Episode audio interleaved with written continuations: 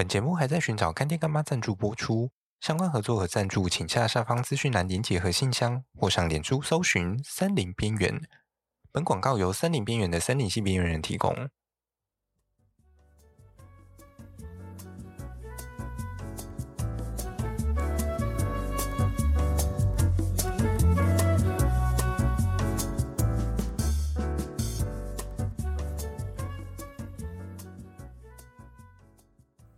大家好，欢迎回到每周二晚上的深夜时间，我是语音。最近这一波寒流呢，真的是非常的强悍哦。继不知道多少年前的霸王级寒流之后，这是我第一次感受到为什么台湾可以冷这么久的一次寒流。不过呢，不知道大家有没有想过啊，就是我们这些动物们面临到寒流的时候，至少我们还有长脚，可能还可以。找个地方躲起来，但是这些住在森林里面的树木或者是植物呢，它们没有长脚，它们脚只把它们固定在原地，让它们逃不了而已。而且这也让我想到，我之前在澎湖的时候，因为刚好有遇到寒流，然后那个寒流就是可以冷到让海里面的鱼直接冻死漂浮起来，然后被冲到岸边，最后变成我的晚餐这样。可是大家好像。很少会听到说，诶，这一次的寒流让什么树或者是让什么植物冷死之类的一些话题，比较多的，好像应该会是那种就是农作物的一些寒害嘛，可能例如说今年什么样子的一个寒流下来，然后哪些果树啊遭受到了寒害，所以产量不佳之类的。哦，这个好像比较常听到，但。感觉真的比较不会遇到那种突然哪一天寒流下来，然后有人跟你说：“呃，这里的这一区树木是被冷死的。”这个现象好像比较不会发生，所以我就想说，那不然我们今天就来研，带着各位一起来研究一下，到底到了冬天这些植物会发生什么样子的事情。好了，毕竟我们。呃，可以有一些暖炉啊，或者是把树砍下来取暖嘛，是不是？在家里烧炭啊，不是？请各位记得要把这些柴火丢进壁炉里面啊。虽然台湾好像很少看得到壁炉这东西，虽然冬天很冷，但是还是请大家稍微让空气保持流通，对，避免发生一氧化碳中毒的憾事。好啦，那个什么张老师时间吧，应该是张老师。对，张老师时间已经结束了，就让我们回到今天有关于植物的话题。其实啊，像刚刚所提到的植物度冬这件事情呢，大家一般来说对于植物要度过冬天的印象，大概就是掉落叶子这件事情。也就是说，到了秋天的时候，我们好像都会说，诶，秋天叶子会变黄，然后冬天叶子掉光之后，就剩一棵枯树在那里了。可是它实际上，哎，好像不是这么一回事。应该说，不完全是这么一回事。我们以植物的一个落叶的性质来说，其实大致上分成三种嘛。一种就是刚刚讲的会完全落叶这种落叶性植物，然后再来的话，则是半落叶性，也就是它可能只会掉一半，或者是它的落叶期非常的短。然后再来最后一种，则是常绿植物，也就是一整年几乎都可以看到它的叶子都是绿色的。那它的一个落叶期其实不一定会这么明显，它可能是在一年当中，嗯，不定时或者是定期的会去更替一些它的叶子，这样，所以你就可以看到它其实偶尔都会落下一只一些叶子下来，但是它可以一直保持着整棵树都很。绿色很翠绿，这样。那现在大家到了整个道路上，就是或者是山上，看到这一堆都还是绿色树木，原则上它们就是属于常绿型的这些树种。所以说啊，就先让我们从落叶这件事情来讲好了。落叶，植物落叶，它其实对于我们来说，它是一个非常具有故事性，或者是。可能对于有的人来说，它是一个很浪漫的事情，因为这些叶子变黄了之后，它的色彩很缤纷，甚至是变红，它慢慢落下来的那个画面其实是非常漂亮的。尤其在那种阳光的折射之下，然后回忆起当年，哦，我就是在那一条黄金大道之下向我女朋友求婚的之类的鬼。然后殊不知，对于植物来说，它就是一个，呃，我都已经快要冷死了，要准备度冬了，然后你还这群人在底下干嘛？你们是来嘲笑我一年一次秃头的吗？我们看这些叶片啊，它之所以会是绿色，是因为它里面本身有一个叫做叶绿素的东西。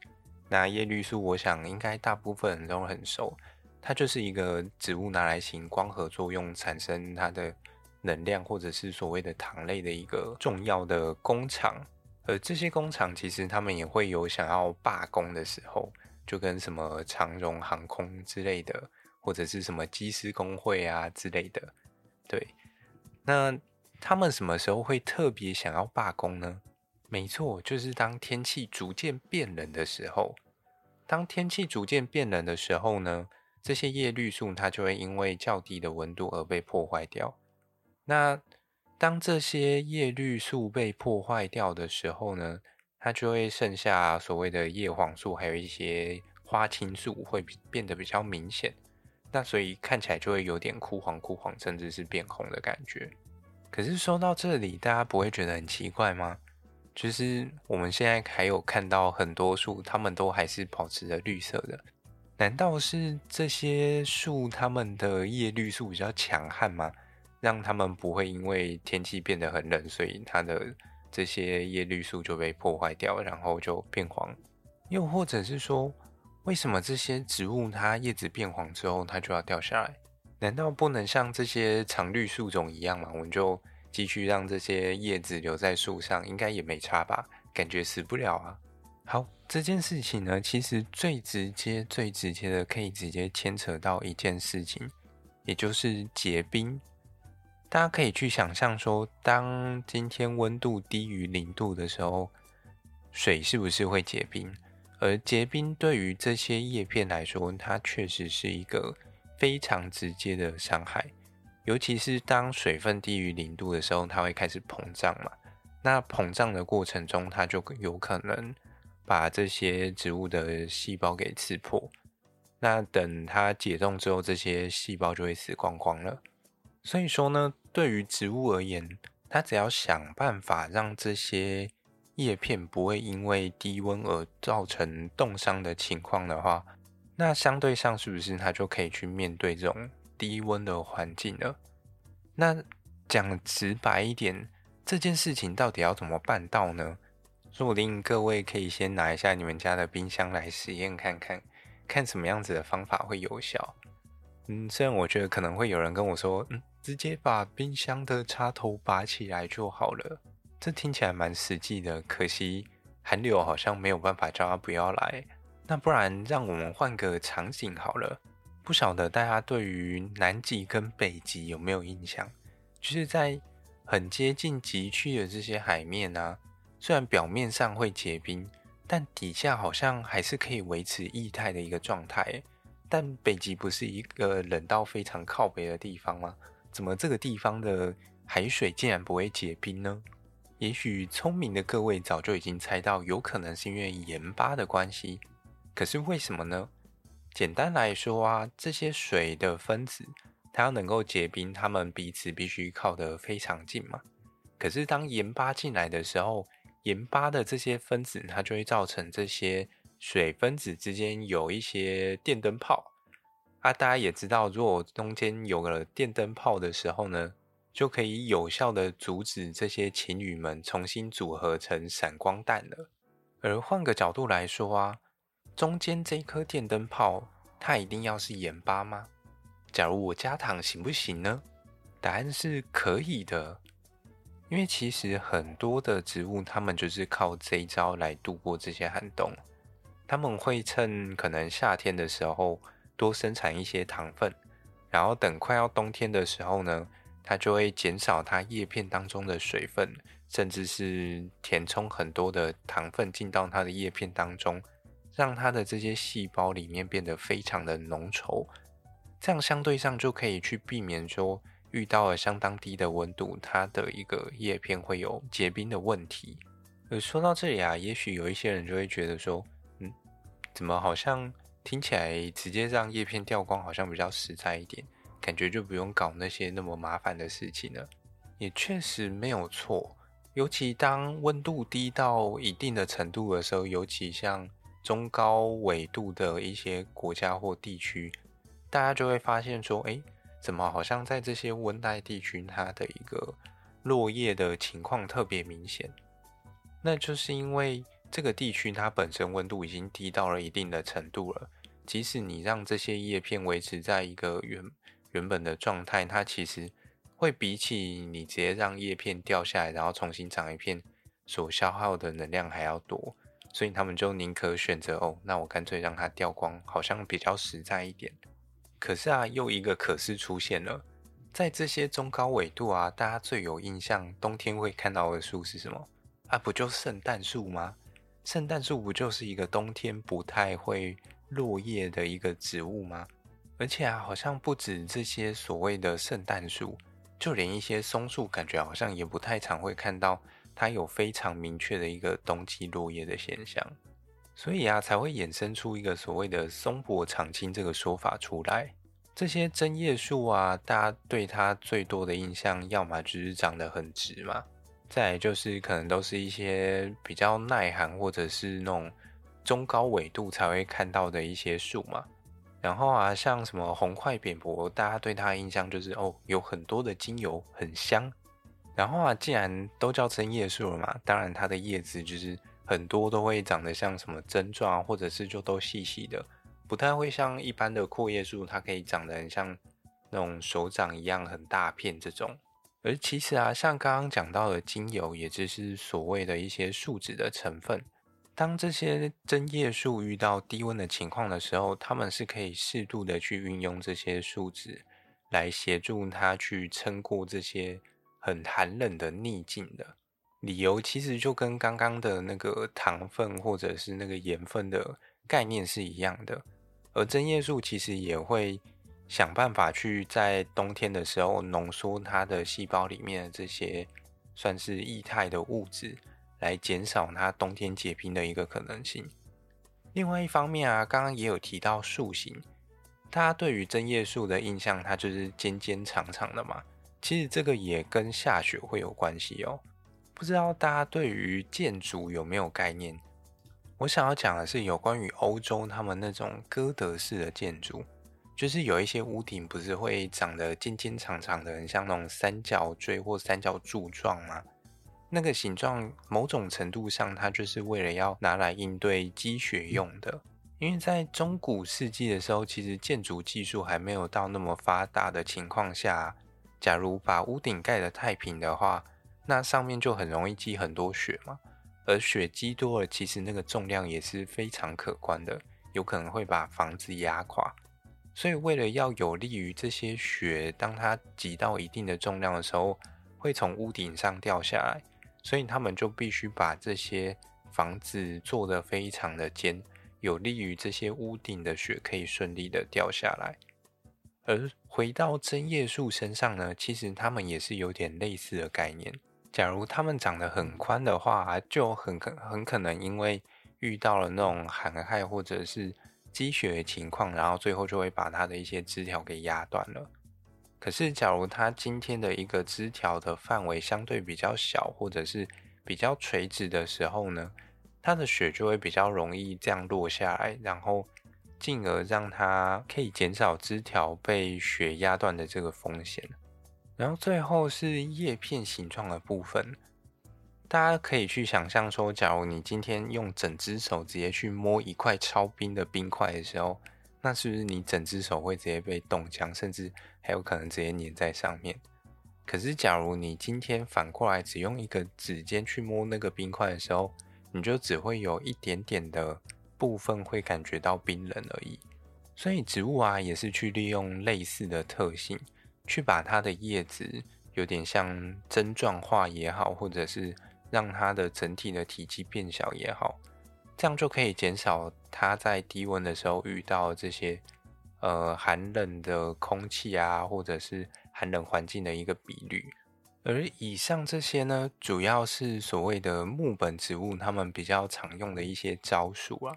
简单来说就是树大招风嘛，只要树大棵之后呢，要么就是很容易吹到风，要么就是很容易受到寒害嘛。不过啊，植物可不止这些木本植物啊，它其实还有一些是那种小花小草的类型嘛。但这些小花小草，它有办法就这样度过这样子的寒冬吗？其实有一些确实是可以的。它就像树木刚刚讲到，它就是让它的体液稍微变得浓一点，不会结冰，相对上它就比较容易撑过去了。但还有另外几种，我觉得比较有趣的是。它虽然也会像树木这样枯掉，就是像这些落叶树会枯掉，然后落叶的情况出现，但有一部分呢，它会把自己直接缩回它的一个土里面。这听起来有点像蜗牛一样嘛，就是当它遇到危险的时候呢，会躲进它的蜗牛壳里面。而这些植物呢，遇到冬天的时候啊。它就会缩回去，它的一个地底下的，例如说球茎也好，或者是一些其他的根部的构造，那让它可以在地表底下去度过这个寒冬。因为在土表底下，它是相对上地表上它是比较温暖的，而且我记得好像每每隔几公分，它那个土壤底下温度就可以上升一度。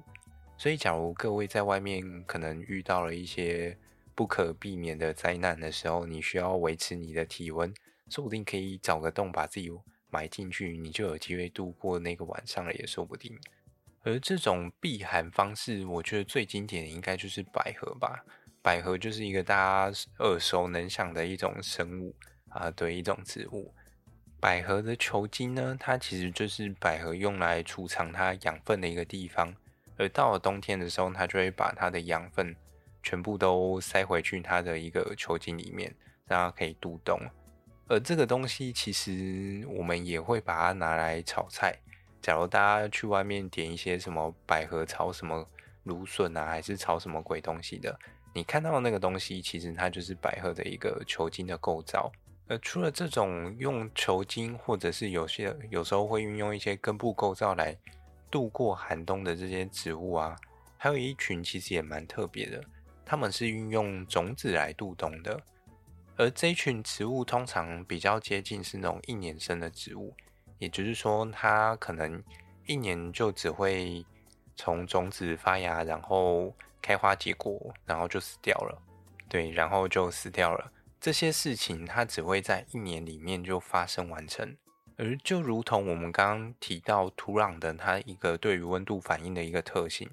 所以这些植物呢，它们也通常会在赶在这些秋季来临之前，赶快让自己的种子飞散出去，然后还有机会可以被埋进土壤里面，而进而保存度冬。这样不知道为什么，就是这种描述有时候就会让我想到说，人类的那种核灾的避难所嘛，就是当地表上都在各种。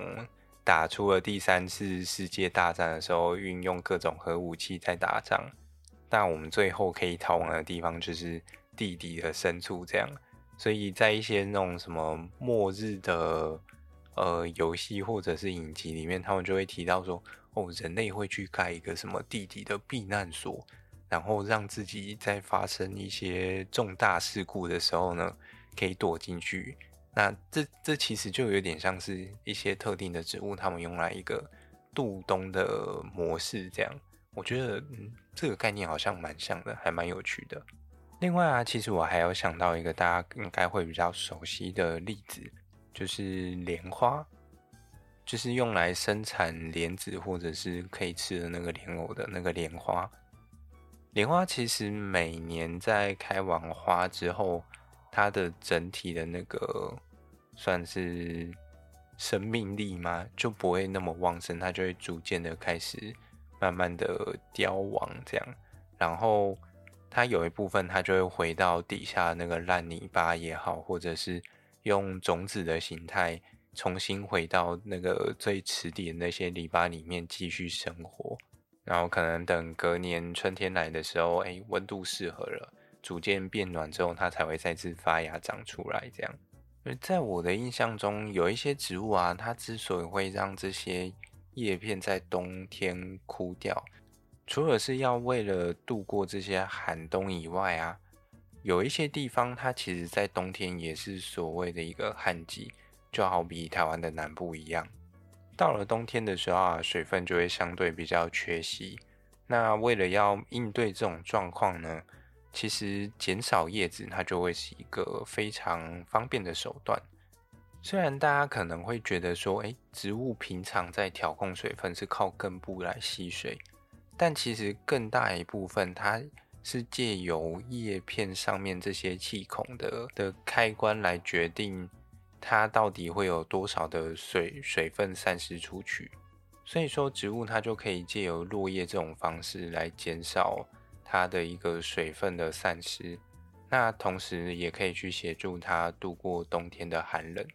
而这样子讲下来，其实植物在冬天进入一个相对上比较休眠的状态，它好像是一个蛮合理的一件事情。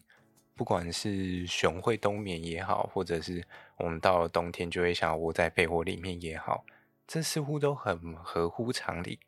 可是大家有没有发现啊？有一些植物呢，它反倒到了冬天才特别会开花，就好比像是什么梅花，或者是山茶，其实也比较偏向是接近冬天或者是早春的时候再开花。这种听起来可能就是到了超冷寒流来的冬天，然后你隔壁那个疯子跟你说他要去什么很冷的湖里面去裸泳，这种感觉一样。对于植物来说，它大概就有点像是这种情况。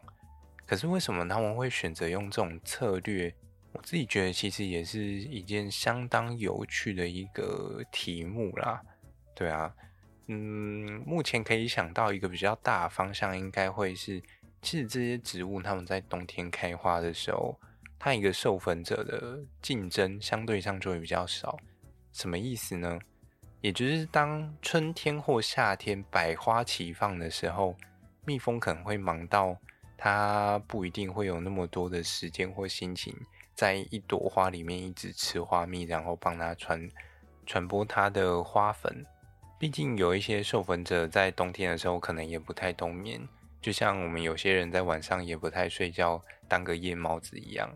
而这种情况就像是夜猫子半夜想要出去找东西吃的时候，要么去 Seven，要么就是去什么酒吧之类的地方。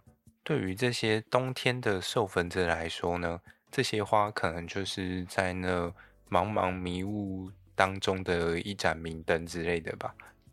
这个主题感觉好像很有趣。我之后再找时间来做一集节目好了。